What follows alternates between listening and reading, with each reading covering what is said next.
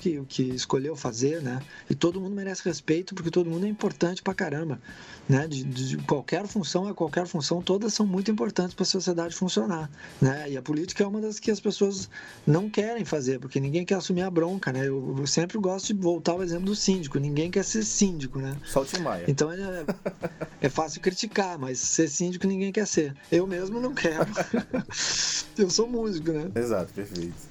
É... Mas amo o meu síndico, amo o meu síndico. Poxa, isso é... tá aí uma declaração que eu nunca tinha ouvido. Alguém que ama o síndico. Pô, eu amo meu síndico, porque ele, ele, ele assume a bronca, né, cara? Então, pô, que massa, cara, que ele assume a bronca, porque ah, é bronca, né? Cuidar de um condomínio. Imagina cuidar de uma cidade, cuidar de um país, cara. Pelo amor de Deus.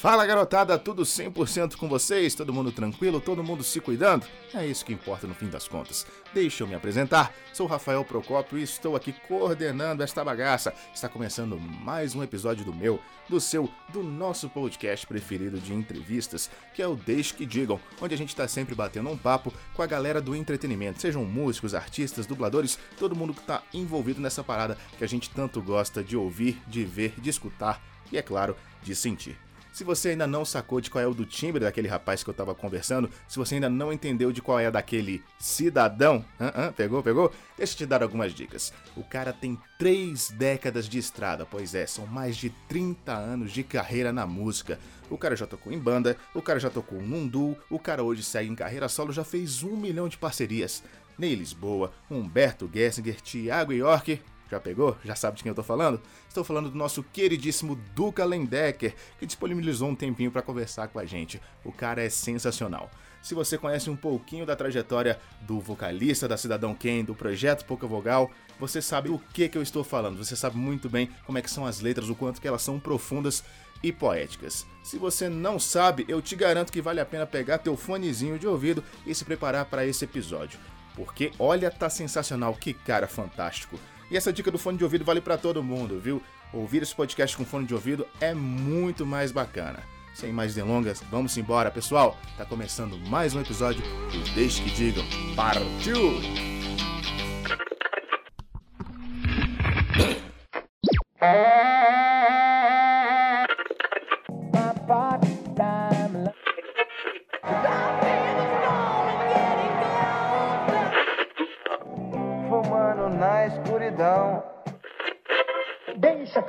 diga, o que pensa, que fale. Deixa-se pra lá e vem pra cá, o que que deixa que diga, deixa que diga, deixa que diga, deixa que diga, deixa que diga, o que pensa, que fale. Deixa-se pra lá e vem pra cá. Vou seguindo sem parar nessa louca estrada. Meu destino não tem nada a mais que uma carona. Ele não quis armas, não quis a luta, mas se veste de vermelho quando precisa, principalmente quando a batalha é lá no Beira Rio. O cara desde muito cedo brincou de música com gigantes lá do sul e fez da família uma verdadeira obra de arte, em muitos sentidos. Cantor, compositor, multi-instrumentista, escritor, colorado e ainda por cima, o cara faz percussão com violão. Senhoras e senhores, com muito prazer que eu apresento o grandíssimo Duca Lendecker aqui no Deixe que Digam. Muito obrigado por atender o nosso convite, Duca. Grande abraço para você, boa noite. Boa noite, Rafael. Pô, é um prazer estar aqui falando contigo, cara. E, pô, obrigado aí pela apresentação, curti demais. é um pouquinho brega, mas é, no final das contas é, faz aquele carinho no coração da gente. Faz, faz. E a gente tá precisando. É o que a gente mais tem precisado, né? Meu amigo, pra gente começar, eu quero fazer uma pergunta em relação à família. E daí a gente vai acabar é, enraizando por vários, por vários caminhos. Em muitos casos da música, a gente vê muita gente que inicia trabalhando em família e a, e a situação acaba não, não terminando das melhores formas. O seu caso é completamente diferente. Tenho te acompanhado nos últimos tempos e, bom, o seu filho tá tocando baixo, tá, tá seguindo os passos do tio. Você tem uma relação assim fantástica com seus irmãos. A gente vê isso tanto na banda, na, na, na Cidadão Quem, e também nas músicas que você escreve. E a primeira pergunta vai nesse sentido: assim, como que a família te influenciou especificamente dentro da música? Você tem, antes disso tudo, você tem algum tio, sei lá, algum parente que influenciou você e seus irmãos dentro dessa questão? Ou foi uma questão mais de afetividade que foi crescendo com o tempo? Pô, legal, Rafael. Eu acho que tudo, tudo nasce, né? O primeiro núcleo social que a gente vive, a família, né? É, é o ensaio de tudo, né? Onde a gente tem que começar. Eu, eu tive essa perda do meu pai. Meu pai faleceu quando eu tinha oito anos. Meu pai era, era advogado trabalhista, minha mãe professora de história. E eu tinha dois irmãos e, e a minha mãe professora. Então a gente é, tomou contato com uma realidade difícil, assim, de perder, né? Perder o pai tão cedo, né? isso acabou aproximando muito a, a, a, gente também, né? A minha mãe, ela sempre gostou muito de cantar e, e sempre cantou muito. O meu avô, o pai dela, era um seresteiro, daqueles super seresteiros, assim. Então, é, a gente também se aproximou muito através disso, né? O meu irmão tocava violão na sacada e depois que a gente chegava da aula ele ficava tocando. A minha mãe cantava. E então assim esse ambiente cultural de uma forma geral, né, é muito também na questão da história, né?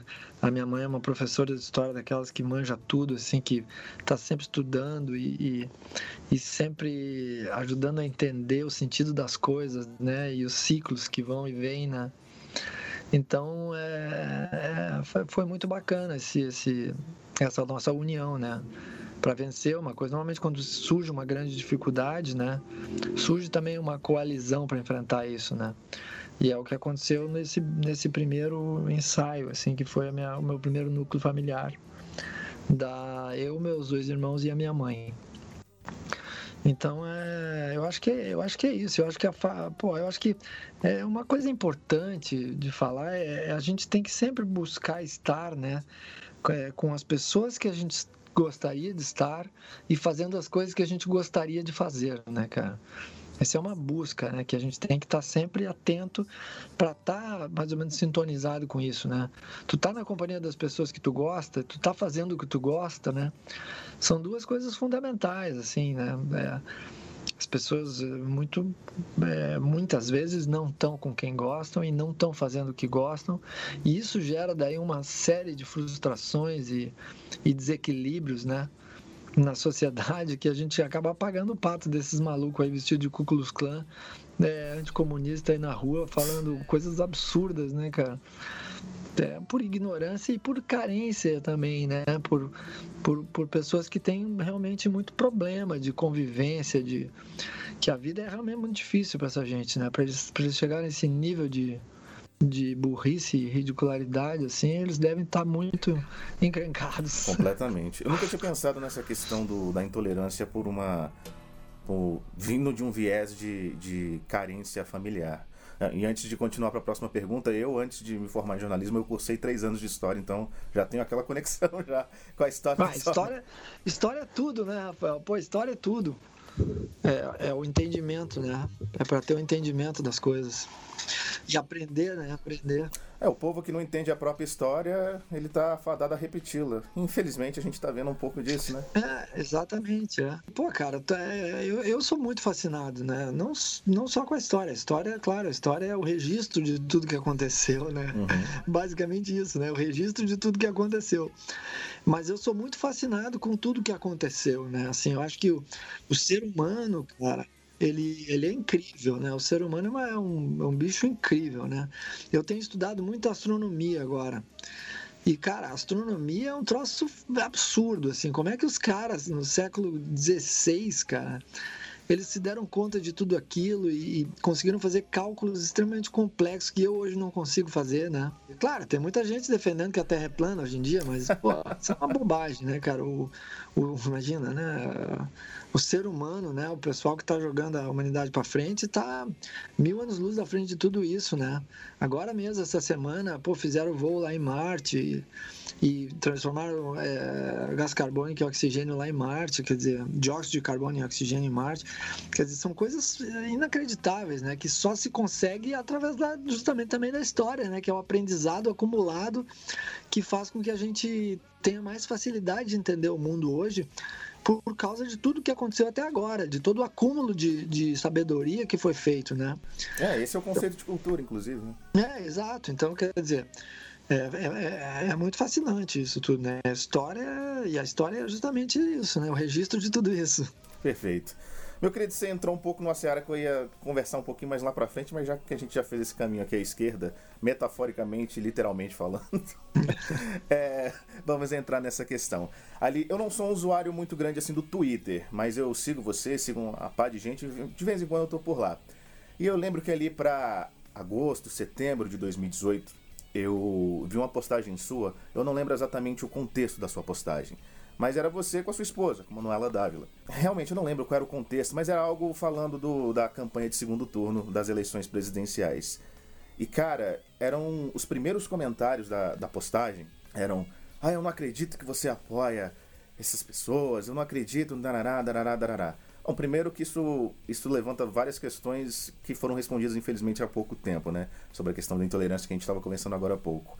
Mas, assim, você percebeu por conta disso, essa superexposição, pelo menos a, a, nível nacional, que mudou um pouco na sua. no que tange a sua vida, tanto pessoal, na vida de vocês pessoalmente falando, e também na sua carreira musical, na sua vida artística, ou não? Ou o seu povo sempre. O seu povo que, que sempre acompanhou suas músicas sempre esteve mais voltado para o seu lado de pensamento? Pô, eu acho que é um pouco de tudo, né? Eu acho assim, a, a eu tô com a Manu já vai fazer quase 10 anos, né? Então, assim, quando a gente se, se, se, junto, se, se encontrou e ficou junto, é, para mim foi, claro, um choque, porque, assim, nessa questão de, de tomar conhecimento da, do, desse universo da política, né?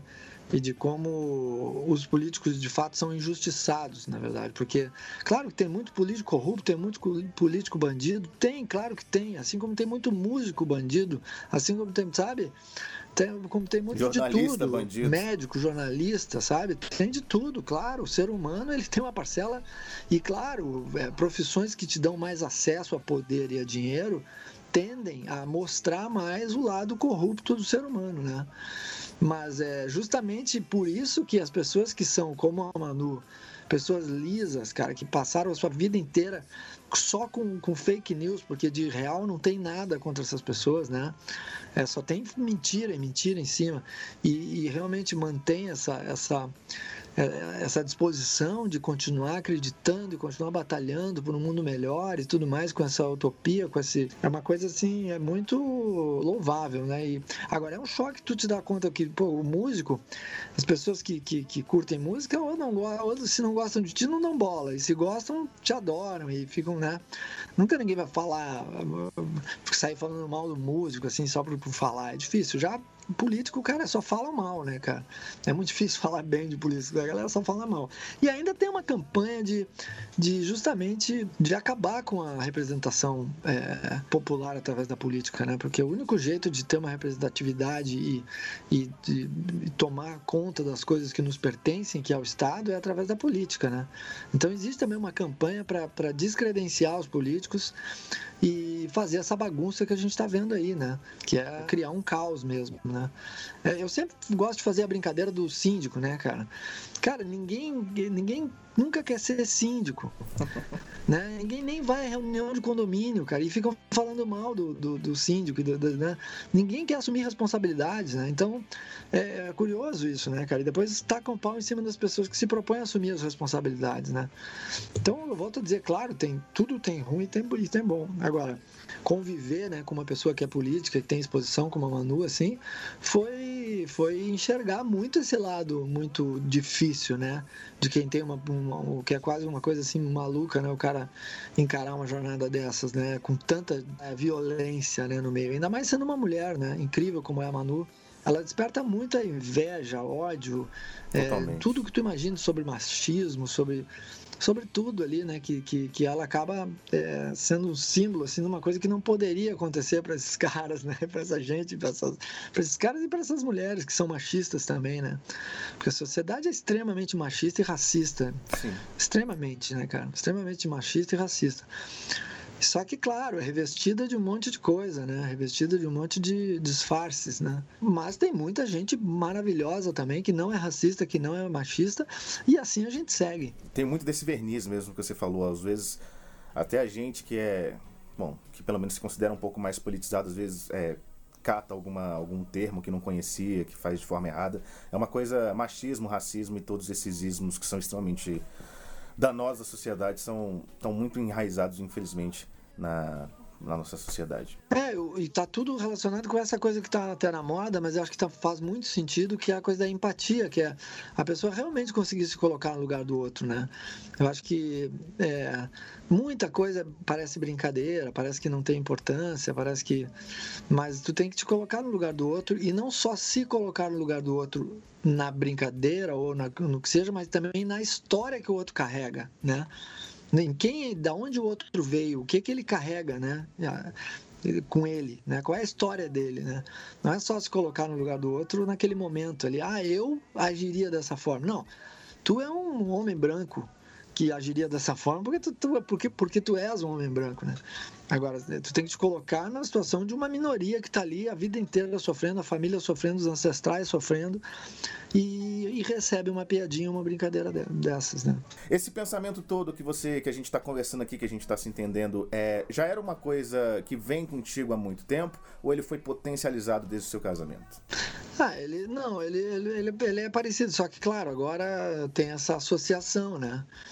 Mas eu, claro, muito tempo também o Brasil estava indo muito bem, né, cara? A gente não precisava ficar se, se, se posicionando muito, né? As coisas estavam indo bem, a gente estava vivendo uma democracia muito bacana, com uma representatividade muito boa, né? A gente tentou aí por algumas eleições é, todo tipo de alternativa até chegar na alternativa que foi a que melhor ficou e conseguiu fazer quatro mandatos, né? Porque o povo quis, né?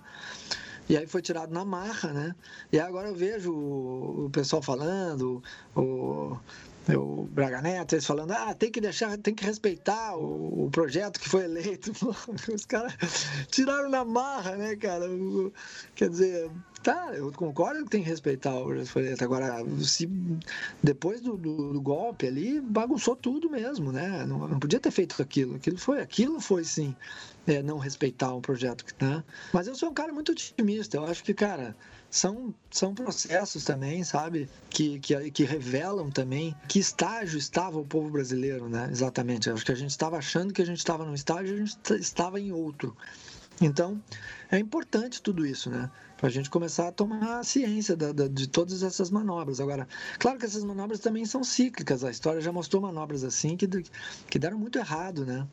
E que aí entra a questão da história. Se as pessoas não, não, se, não se tocarem em aprender com os erros, acaba cometendo os mesmos erros. E às vezes paga caro, né? Como a gente pagou 20 anos de ditadura, que agora as pessoas eh, querem reescrever a história falando que não, que não existiu. Quer dizer, é inacreditável, né, cara? A cara de pau dos caras. A Revolução de 64, cara, isso pra quem estudou história é uma Dá vontade de arrancar a cueca pela cabeça, cara. É, aí entra aquela coisa que a gente estava falando da Terra plana, né? É claro que, que é, tudo também, cara, tem, é compreensível, assim, no, no, no, momento que tu também tem que fazer uma, uma autocrítica da galera intelectual, cientistas, assim, eles ah, sempre são muito pernósticos, né? E sempre, é, muitas vezes, não respeitam a ignorância dos outros, né? É porque, cara, é é, eu sou ignorante num monte de coisa, né? E eu não, não gosto que me tirem assim, ó, isso aqui tu não vai entender. Às vezes tem um clima um pouco assim, né? Chegar um cara, um, que... um, gigante aí da astronomia, falar que você tá errado, você vai ficar muito puto. é, é, não, nem, nem, nem tanto, mas eu digo, eu acho que assim, a, a, ciência também ela foi muito elitista, né? Muito tempo, assim, eu acho que é muito uma coisa, claro, também é, a galinha também às vezes, mas enfim, são, são muitas frentes. Mas aí, pra, só para concluir aquilo ali, cara, aí a, a, vida com, com a Manu, assim, revelou mais isso, né? Essa exposição. Mas ela, a gente tá muito tempo junto e, e antes era mais tranquilo, não tinha tanto essa polaridade, essa, essa coisa de ódio. É, a política era uma coisa mais é, como deve ser, né, cara? Cada um tem a sua função na sociedade. Eu faço música, ela faz política. É, e, e, cada um faz o que, o que escolheu fazer, né? E todo mundo merece respeito porque todo mundo é importante pra caramba, né? De, de qualquer função a qualquer função, todas são muito importantes para a sociedade funcionar.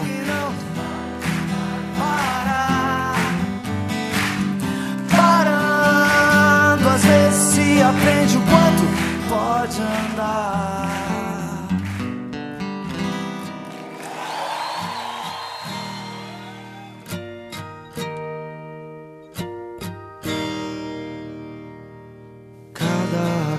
Acorde em seu lugar. Primeiro, é do ou da Cidadão Quem? Cara, da banda Cidadão Quem, do conjunto Cidadão Quem, depende, né? Independente de gênero. é. É, eu falo a Cidadão Quem sempre. O seu irmão Adriano, ele participou de algum dos processos ou ele foi mais inspiração, principalmente no caso de Pinhal? É, ele, então, ele era o que tocava na varanda quando a gente era criança, né? Então ele é muito assim uma, um, um norte para mim, assim. E agora ele nunca foi profissional na música. Ele é um cara de TI, de informática. Poxa.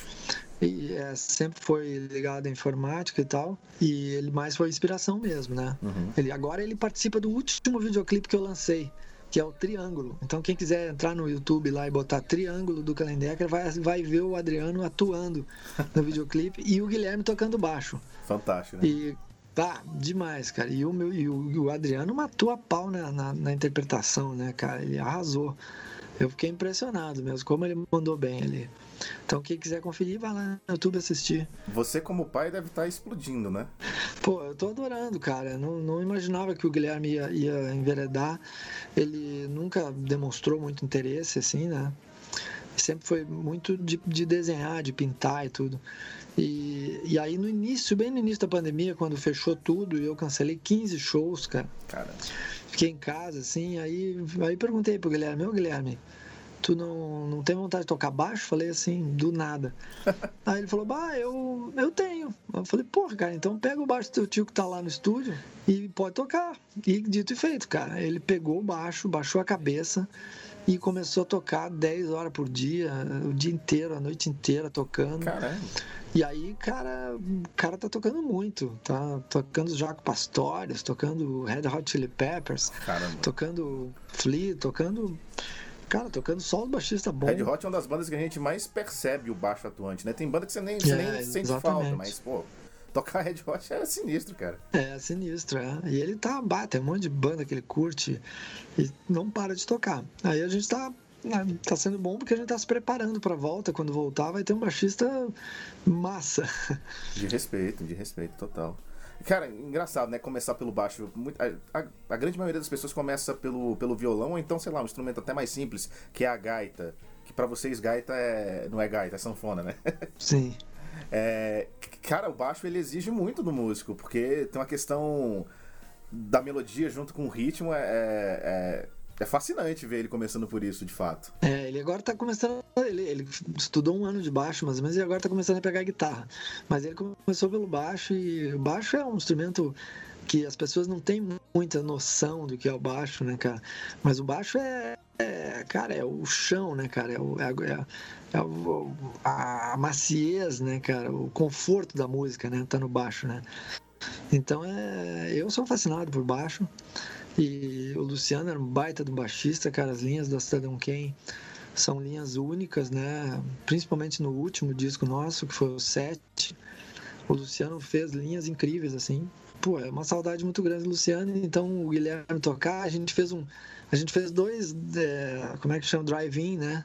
Um em Santa Catarina e um no Rio Grande do Sul. Eu ia te perguntar exatamente como é que foi essa, essa experiência, assim, tipo, uma vida inteira lotando o show e dessa vez tocando para carros. É, é, cara, o, o, de Santa Catarina, cara, o Rio Grande do Sul também foi fantástico. Eu fiz uma leva de drive-in no início da pandemia e depois fiz uma outra no meio da pandemia.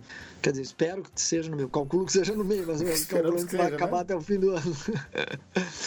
E fiz uma daí eu e o Guilherme. E fizemos lá em Santa Catarina. Cara, foi muito emocionante, muito emocionante mesmo. E a estrutura, são muito boas estruturas desses shows de, de drive-in, né? Porque tem que ter uma grande estrutura para os carros poderem enxergar, tem que ter muitos telões e é uma mega estrutura, não se paga, né? Por isso que não continua, porque não tem como se pagar uma estrutura dessa para carros, né? Os carros ocupam um espaço que daria para botar assim, 100 pessoas naquele espaço ali, né, cara? Então é uma coisa que economicamente não é viável, mas foi muito bom, né? Pra gente espairecer, matar um pouco a saudade de tocar. E esses dois shows foram muito legais, esses aí do, do Drive-In, que o Guilherme participou. Seu filho tá com 17 para 18 anos, né? E foi mais ou menos nessa época que você começou a tocar também, né? Assim, profissionalmente. É, eu comecei a tocar um pouco antes até, cara. Eu comecei profissionalmente com 13, acredita? Caraca! Eu tocava na noite com 13 e, e aí com 14 eu gravei o primeiro disco e depois entrei na bandalheira, cara, com 15, que era uma banda de rock muito legal aqui do Sul. E, e com 18 eu já toquei com Stanley Jordan. E, já, e nessa época eu já era eleito o melhor guitarrista do Rio Grande do Sul, assim. E foi tudo muito rápido, mas eu estudava muito. dos 11 anos aos, 3, aos 14, 13, eu estudava todas as horas que eu tivesse acordado, eu estudava eu tocava, estudava demais. Eu comecei mais como guitarrista mesmo, né? E aí depois que eu fui enveredando para o lado mais de compositor e tudo mais, né? Mas levou, aí levou uns 10 anos para eu enveredar mesmo para o lado de, de compositor. com 20, 23 anos já tava compondo, né? Mais ou é, menos. Aí sim. Aí foi o primeiro disco da Cidadão Quem, com 23 anos, exatamente. No ano que eu nasci. é, aí foi o primeiro disco da Cidadão Quem, que daí todas as músicas eram minhas e e aí foi muito legal. Aí começou a carreira da Cidadão Quem, que foram sete discos. E foi uma carreira legal, assim, né? A gente nunca foi uma banda muito grande, mas a gente sempre foi uma banda que teve o seu público e que sempre conseguiu se manter, né? E fazer. Influenciaram muita e gente. E fazer o que gosta. E, isso, isso é uma coisa bacana, né?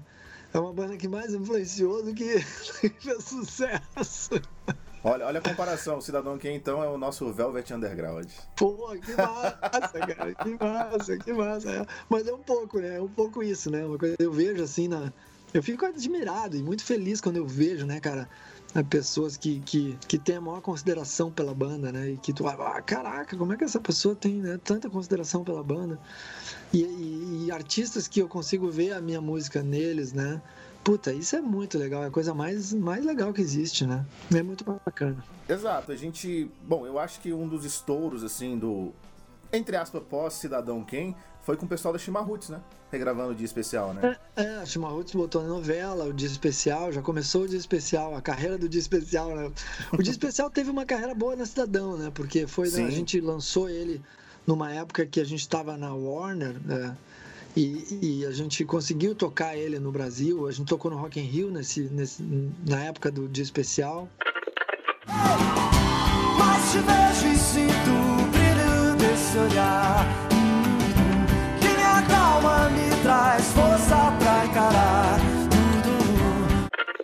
Mas isso também faz muito tempo, né? Então, ele teve o dia especial teve uma carreira assim razoavelmente nacional, assim de tocar nas rádios do Brasil e tal, não muito, mas tocou. É, chamou a atenção de gente importante na época, eu me lembro. Que, que, muita gente comentou e falava, e dava entrevista e falava na música. Depois veio o Chimarruts, que regravou e botou na, na, em novela e tudo. E depois tem o Thiago, né, cara, o Thiago York, que, que daí fez uma versão também muito bonita e tudo mais. E, e várias outras versões dessa música. É uma música que acabou tendo várias versões. E muito, é muito legal tu ter uma música que deixa de ser tua, né, cara? Isso é a coisa mais legal de um compositor, né? Isso é a coisa, é a maior realização que um compositor pode ter. De especial, então, é o Satisfaction da Cidadão Kane. É um pouco, cara. É um pouco. Tem outros também, graças a Deus tem outros, mas o de especial é. Tem os segundos, que é fantástico. É, os segundos, Pinhal. É, Amanhã Colorido, cara. Amanhã Colorido também é bem forte. Ao fim de tudo. Essas aí já são mais da, dos últimos discos da banda e daí já, já juntou com a Pouca Vogal, né? Isso, exatamente, exatamente. É, é o Pouca Vogal também foi legal para projetar a ajudar a projetar a discografia da Cidadão Kane também, junto com a, com a, dos engenheiros, né, que era mais visível do que a nossa. E ali eh, foi uma, uma boa de uma, de uma. Sem falar na combinação, que eu acho que ficou muito legal. Eu e o Gessinger, eu acho que a gente realmente se deu muito bem, né? Uhum. A gente fez 300 shows. Eu fui a dois. Ficou cinco anos juntos, é. E, pô, e, foi. E as nossas músicas juntos, elas são únicas, eu acho. Elas são muito diferentes do Engenheiros e muito diferentes do Cidadão. Total. Elas são pouca vogal mesmo, né? Que eu acho que tem, na minha opinião, o melhor de cada um, né? O melhor que eu, que eu tinha, eu, eu coloquei e ele colocou o melhor dele. E eu acho que deu uma coisa muito bacana o nosso, é, pelo menos o que a gente tinha de melhor pra dar. Eu não acreditei quando eu vi vocês dois ao vivo, cara. Dois caras, um de, um de tricolor, outro de colorado. Assim, tocando 25 instrumentos, mandando o show sozinho ali nos peitos, cara. Olha, muito legal. O Gessinger, ele sempre gostou muito de mim como instrumentista também, né? Então, quando a gente se juntou, ele me puxou a full, assim, né? Ele falou, larga de ser preguiçoso. que eu quero ver essa guitarra roncar, né, cara? Essas coisas aí. Mas é ótimo mesmo, porque eu tava precisando mesmo, sabe? Dessa, desse estímulo, dessa motivação, né? De voltar a tocar mais e, e acabou que eu produzi os discos, né? teve um, a gente lançou um disco no início, depois fez um ao vivo, né? Com DVD e eu produzi e, e, a gente pôde experimentar de tudo ali, fazer sons diferentes. Eu me lembro que eu estava muito cansado do formato tradicional de banda naquela época, né? Que era 2007, 2008, eu estava muito cansado do formato tradicional da banda de rock. Então eu achava que a gente tinha que fazer uma coisa muito diferente, uma, tirar som de outras coisas, né?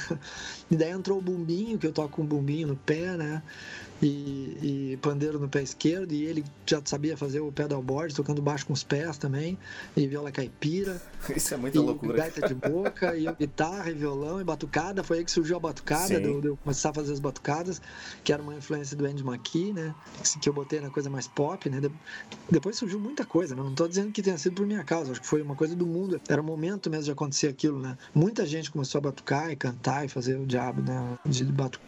Venho junto com a, com a leva, as pessoas pessoas descobriram os carrons, né? Acho que tem Também. muito, tem muito é. dessa, dessa, dessa, desse feeling, dessa vibe. Também era, uma vibe de, de, quebrar um pouco aquela coisa da, da bateria baixo guitarra, né?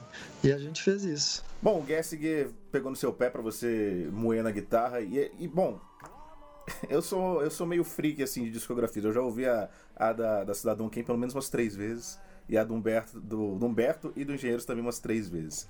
Eu, de cabeça assim, eu não lembro de grandes solos de guitarra de grandes assim grandes solos épicos. Mas eu já lembro principalmente nos ao vivos do da pouca vogal. Eu acho que isso ficou que nem você falou é uma coisa bem diferente que ressaltou esse seu teu lado que tu sempre foi sempre muito talentoso. Eu acho que sim cara. Eu acho que foi foi super legal o pouca vogal.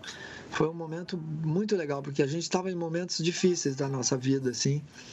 Eu pelo menos estava né? Porque o Luciano tinha diagnosticado com câncer e não tava a gente tinha que parar cidadão ele, ele também acho que tava, não estava muito satisfeito com a história do engenheiros e tal, para onde estava indo, queria dar uma, uma, uma mexida. E a gente estava junto, na verdade, compondo pro disco da Cidadão Kane, né? Que a gente fez a Força do Silêncio junto para botar no disco da Cidadão Kane mesmo. E daí, cara, daí a gente estava um de frente pro outro e falou, cara, vamos, ele sempre teve essa ideia de fazer, desde, a gente se conhece desde, desde lá de quando eu tinha 14 anos, né? E, e, aí a gente falou, vamos fazer, vamos fazer. Aí fizemos. Isso só reforça a minha teoria de que todos os gaúchos se conhecem. É. um pouco sim, né? Principalmente os que fazem coisas parecidas, né, cara? Sim. Não, é engraçado. É, lá, lá na Band tem um, um colega nosso que está desde o começo aqui da Band Brasília, o Adriano Oliveira que ele. Bom, ele fala, ah, não, eu já encontrei com não sei quem da Cidadão Quem, não sei quem, já conversei não sei quantas vezes com, com o Humberto. Cara, realmente todos os gaúchos conhecem, não tem como. É, é um pouco isso. Ó, voltando um pouquinho lá pro começo da, pelo menos da, da Cidadão Quem, mostrando que eu realmente sou muito fã mesmo. A minha música preferida do primeiro disco, acho que você não pode nem imaginar qual seja. Quebra-cabeça. Qual é a história dessa música, cara? Cara, então tem participação do Ney Lisboa nessa música. Sim. É, tem participação do Ney Lisboa, que é um cara, é um baita de um artista, uma referência aqui para nós. Ele canta com, comigo essa música. Cara, eu te confesso que eu não me lembro direito, porque tu tá pegando lá do. 28 anos. Lá da, do, do, fundo do baú, né, cara? Então, é, eu não me lembro direito, mas eu lembro que o, que o Ney cantou essa música junto, que eu acho que, se não me engano, ela foi a última música do disco, não tenho certeza. É. é a última música do disco, é. E, cara, é, é uma música bacana, assim. As peças de um quebra-cabeça, os quadros em exposição. Lembranças de um artista, de um artista velho. Se tudo fosse assim tão fácil, seria fácil entender no medo que se faz o vício. É, cara, é bem assim a minha temática e, e o início também, né? Bem o início. Eu acho que acho que eu fui amadurecendo como compositor, né? E como cantor, principalmente, e como compositor. Acho que ainda não canto bem. Como assim? Mas já melhorei bastante. E como compositor, às vezes acerto.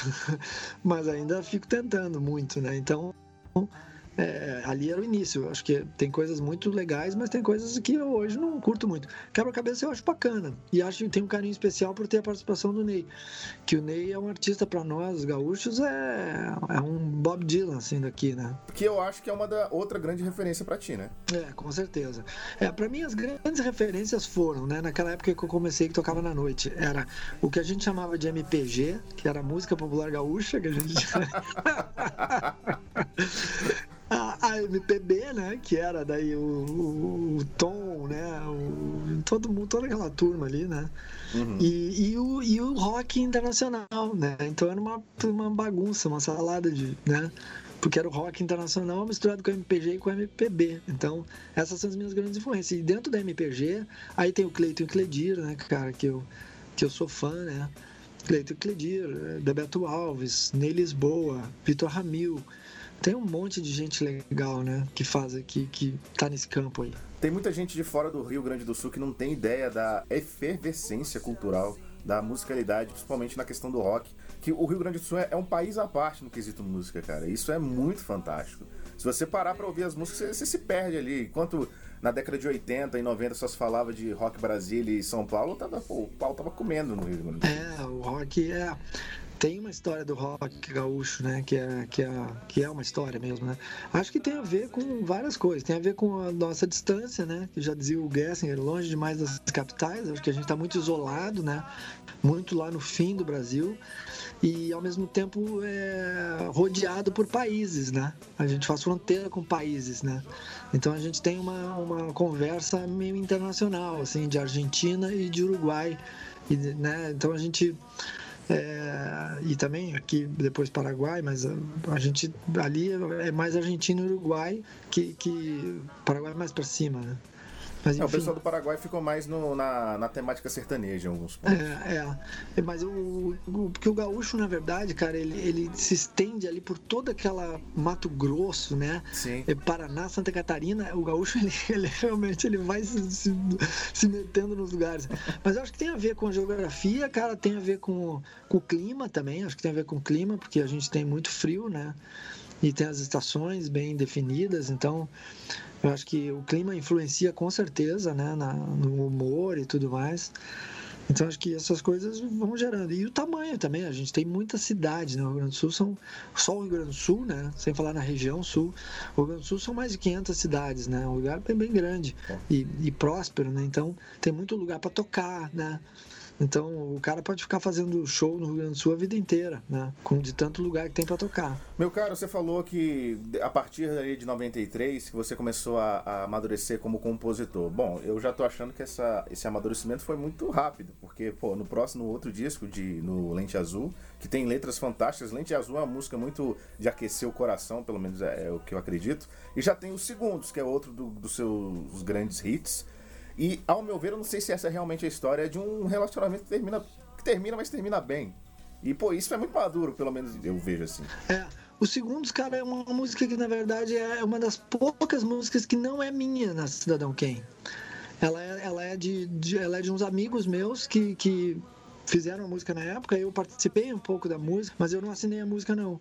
E aí ela é do Juliano Courtois, do Jimmy e do Vini. E, mas ela tá totalmente dentro do contexto da Cidadão, né? E é, é uma música que eu acho que tem tudo a ver. E, e eu acho que ela é importante porque ela fala do tempo também, né, cara? Que, que é a coisa do tempo, assim, né? De, de, não importa o tempo, o que importa é que vale a pena, né? Então, foi pouco tempo, mas valeu, é, eu acho que é uma coisa forte. A gente tem falado da, das suas referências, a gente falou agora há pouco do Dylan, falou um pouco de folk.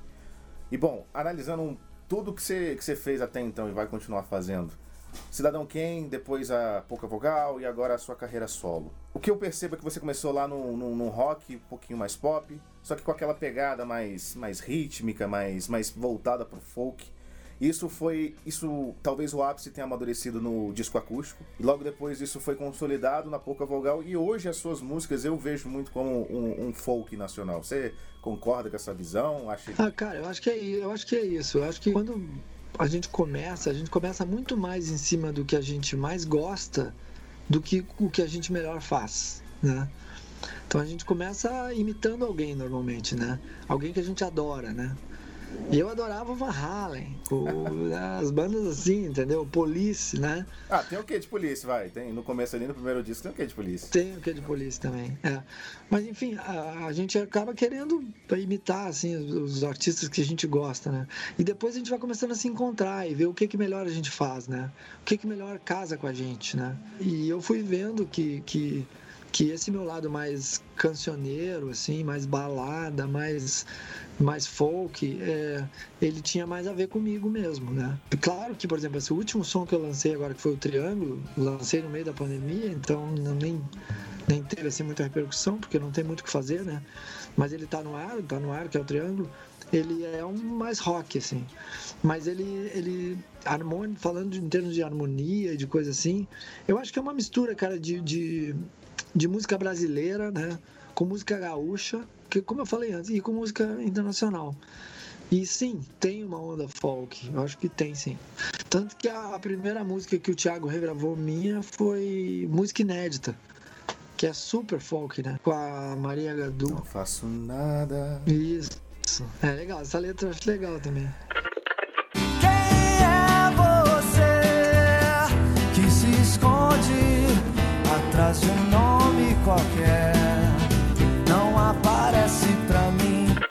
Essa, essa é das que eu gosto, essa é das que eu gosto. Ah, então aquela, aquela história do músico ter as suas preferidas é verdade. É. Tem, acho que é, cara. O cara sempre fala assim, ah, música é que nem filho, não posso escolher música. Mas, cara, tem músicas que sobrevivem e músicas que não sobrevivem, né? Tem músicas que sobrevivem ao tempo e músicas que não sobrevivem ao tempo. Não que elas não possam ressuscitar em algum momento, né? É, claro. Às vezes acontece isso, às vezes uma música fica adormecida e vai acontecer lá depois que o cara já morreu, né, cara? A vai internet saber. é mestre nisso. É, a internet é mestre nisso. Mas, mas a princípio, cara, eu tenho sim, eu gosto muito de Ao Fim de Tudo, é uma das músicas que eu mais gosto. Essa música é linda. A demais. música que eu fiz pro Guilherme, Amar é Colorido, eu acho muito boa também. Não sabia que era pro seu filho. Eu, era uma das minhas perguntas se você tinha conseguido quebrar o pé e descoberto o ideal. É, é uma música testamento, na verdade, né? Que eu fiz pro meu filho. Das coisas que eu gostaria de deixar para ele são essas, essas dicas, né? Olha a luz que brilha de manhã. Saiba quanto tempo, lembre que hoje vai ter pôr do sol, esqueça o que falei. É tudo dicas de que eu vou falando pro meu filho. Quebre o pé, descubra o ideal. Saiba que é preciso amar você. Não esqueça que estarei aqui. E corra, corra. Então, e corra, corra, azul, vermelho, é a vida, né? A vida com, as, com os lados que a vida tem, né? Então, é, essa também é Amanhã Colorido, Ao Fim de Tudo, música inédita, dia especial, Pinhal, é, Um Dia. É... Pô, cara, tem um monte de música. Esses dias eu tava ouvindo uma também daquele. Tem um disco que eu acho muito louco, cara, que eu tava realmente num momento muito estranho da minha vida. Tinha sido depois da morte do Cal eu tava meio malucão assim, mas o disco é o Girassóis da Rússia, que tem girassóis e que tem o fim de tudo, na verdade, nesse disco. Sim. Mas ele tem umas músicas muito loucas também. Esses dias eu tava dando, passei por ele assim, e Parto Punk. Pô, Parto Punk é muito massa.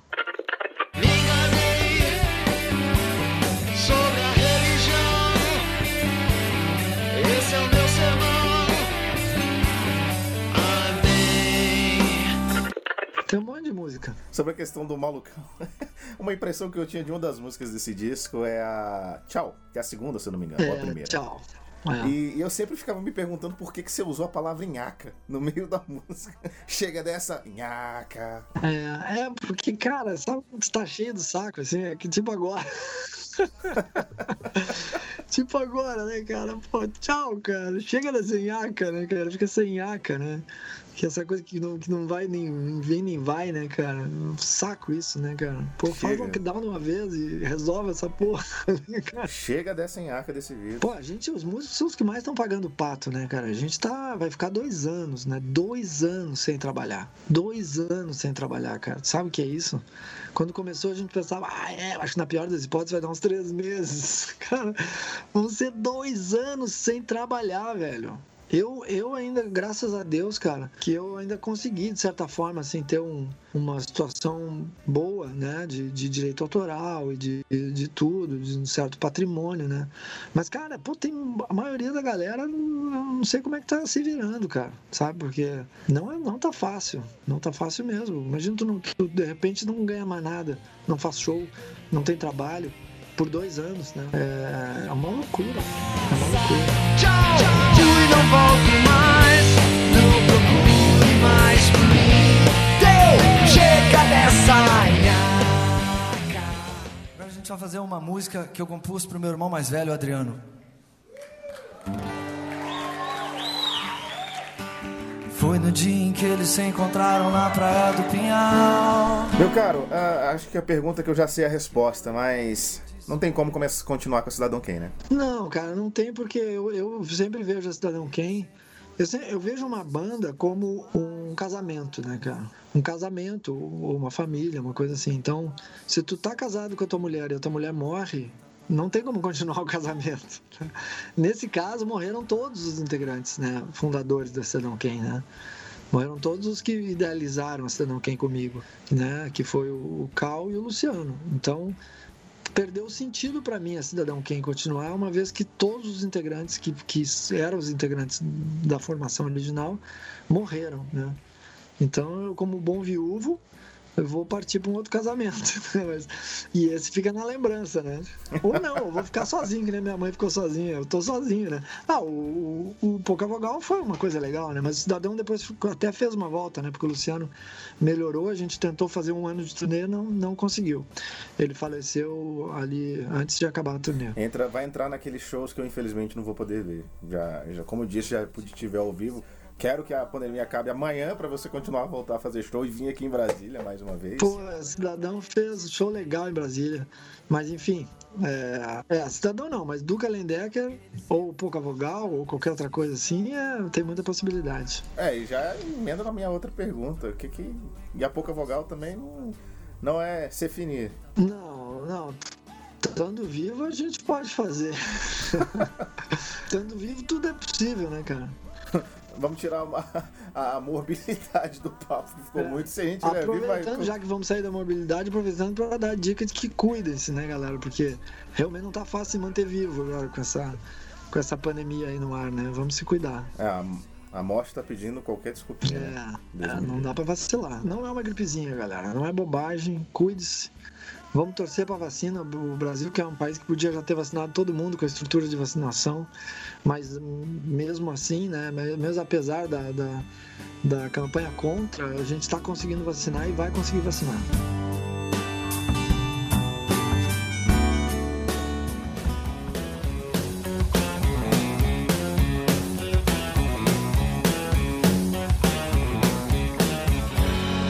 É tempo de saber você falou agora há pouco em torcer. Miguel Ángel Ramírez. Pá, cara, não, eu não. Eu não tô ligado agora no lance do futebol, tá falando? É, novo técnico do Inter. Eu tô bem por fora, eu tô bem por fora mesmo. Eu nem sei o que tá acontecendo, cara. Com essa coisa da pandemia eu me desliguei. Eu sei que estão jogando, né? Mas eu tô por fora, tô bem por fora mesmo. Não tenho acompanhado o futebol. Um pouco do Grêmio, né? Que o Renato saiu, né? Renato saiu. Sim. E só isso que eu sei, cara. Não tô acompanhando mesmo. Mas eu vi, mas eu vi o sorrisinho aí do Renato saído. É, isso aí chamou atenção. Então, se eu disser que sou flamenguista, você não vai ficar bolado comigo. Não, cara, não. Eu, cara, eu não sou assim, aquele, sabe? Eu, eu gosto muito de esporte, né, cara? Adoro esporte. E sou paraquedista também, instrutor de salto duplo. Faço um monte de maluquice, velejador, adoro velejar, jogar basquete.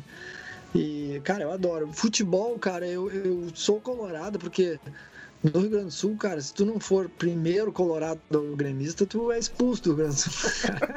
é verdade. É muito polarizado aqui o, o, o colorado gremista. E eu, então, é, sou colorado mesmo, acompanho o Inter, assim, na, na história do Inter.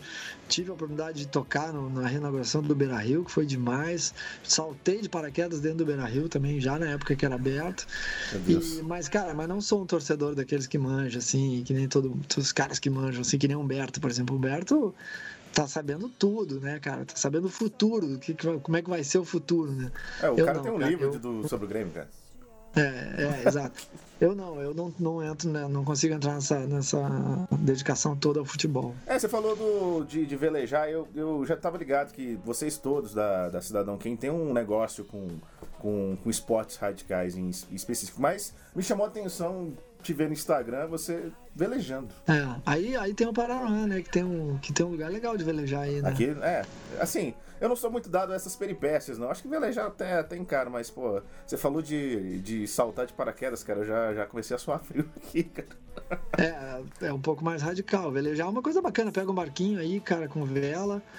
E pode ser qualquer barquinho, qualquer tamanho, cara. É muito legal velejar. É muito legal. É uma experiência de equilíbrio, de, da natureza. É fora de série, cara. E qualquer um pode velejar com qualquer barquinho. Saltar de paraquedas é um pouco mais complicado, né? Porque, primeiro, que tem a questão do avião e tudo. E tem toda uma coisa um pouco mais difícil de fazer. E, mas, enfim, eu acabei, é, ao longo de todos esses anos, eu acabei me tornando instrutor e, e instrutor de salto duplo também. Que é uma coisa que eu faço por curtição, assim. Mas é legal. Agora, é, o buraco é mais embaixo, né? Não é saltar de paraquedas é uma decisão um pouquinho mais. Tem que querer, tem que estar tá afim de fazer. Meu querido, pra gente ir pro, pros finalmente, quais seus próximos planos, se é que a pandemia deixa pensar em planos? Pô, Rafael, é, eu, eu tô super bem, no, apesar de tudo, né, cara? Porque, como eu falei no início do nosso papo, eu tô com as pessoas que eu gosto e fazendo o que eu gosto, né? Eu tenho meu estúdiozinho em casa, tô com as pessoas que eu amo, né? Então, assim, pô, tá tudo certo, né, cara? Agora, eu acho que o que eu só realmente o que está me pegando na pandemia é a falta do contato mesmo, né? A falta do contato com o público, né? Porque eu estava acostumado, cara, ao longo de 30 anos é, eu até nem tava mais assim muito na pilha de fazer muito show, mas mesmo assim eu fazia bastante show, né, cara? Não fazer muito show pra mim era fazer bastante show igual, né, cara? É, não era um por dia, né? Só não era um por é, dia. É, exato, mas era bastante show, cara. Toda semana eu tava fazendo show e, e em contato com a galera. E, e, essa troca é uma troca que é incomparável, uma coisa muito bacana, né? E agora eu tô aí, vai fazer dois anos, daqui a pouco vai fazer dois anos que a gente não tem mais nenhum contato com ninguém, né? Meu Deus que tem. E não pode tocar em público, né? Então, assim, meus planos são. É, primeiro ver a luz no fim do túnel, que eu ainda não vi, né? Eu ainda não vi a luz no fim do túnel, ainda não consegui, consegui fazer um planejamento, né? Tipo, ó, vou voltar aos ensaios tal data para voltar aos shows tal data. Isso não, não aconteceu, eu não consigo ver ainda. Então acho que ainda a vacinação tem que avançar para a gente conseguir enxergar esse cronograma. Mas espero que ele aconteça em breve. Eu possa então é, sentar e fazer um cronograma de ensaios né, e de, de shows. E aí a partir daí começar a marcar os shows, porque tá uma loucura, a gente já marcou shows de novo. Só que não adianta ficar marcando e desmarcando, marcando e desmarcando, não adianta nada. Então, para aí, vamos deixar a coisa estabilizar mesmo para a gente poder fazer a coisa como tem que ser feita. Duca, eu fui a um show, como eu disse, da Pouca Vogal, acho que em 2011, que é a primeira vez que vocês vieram pela Expotier. E, cara, eu lembro bastante de, de. Eu não tinha te visto ainda, assim, não conhecia tanto você ainda, mas eu lembro de. que me chamou muita atenção do quanto que você era uma pessoa sorridente no palco, o quanto que você passava essa felicidade de estar ali tocando pra galera. E, pô, te entrevistando hoje, eu tive a confirmação de que você é realmente essa pessoa, cara. Eu tô muito honrado de ter conversado com você nessa noite. Pô, cara, eu que tô. Muito obrigado, cara. Nesses, nesses tempos, assim, é tão bom, né? Bater um papo ainda aqui online. Mas é muito legal bater papo e poder falar da, da, das coisas que a gente gosta de fazer. E, cara, música é, assim, é, é receita, não é, é, não é cloroquina, é, funciona. a, música funciona, pode receitar à vontade, escutem, muita música, porque a música realmente, cara, te leva para um outro patamar de vibração, de energia positiva. Então, vivam a música, né? Porque a música realmente transforma a vida da gente e sempre para melhor, né? Então, cara, eu sou privilegiado de, de fazer sempre música e estar tá envolvido com esse universo da música. Então, pô, cara, obrigado aí pelo papo. É muito bom se sentir acolhido também aí né? Um cara como tu aí que conhece, sabe o que tá falando, né, cara? Faz uma entrevista super consistente. Obrigado. Isso, pô, é, é, é muito bom. Muito obrigado, cara. Muito obrigado mesmo. E segue firme aí. Vamos lá, vamos, vamos passar essa fase toda. Vamos passar por essa fase toda. E ó, quando tiver aqui em Brasília, as portas estão abertas, viu? Pô, valeu, obrigadão, obrigadão. Tamo junto. Deixa o sol bater na cara faz mal. Deixa o sol bater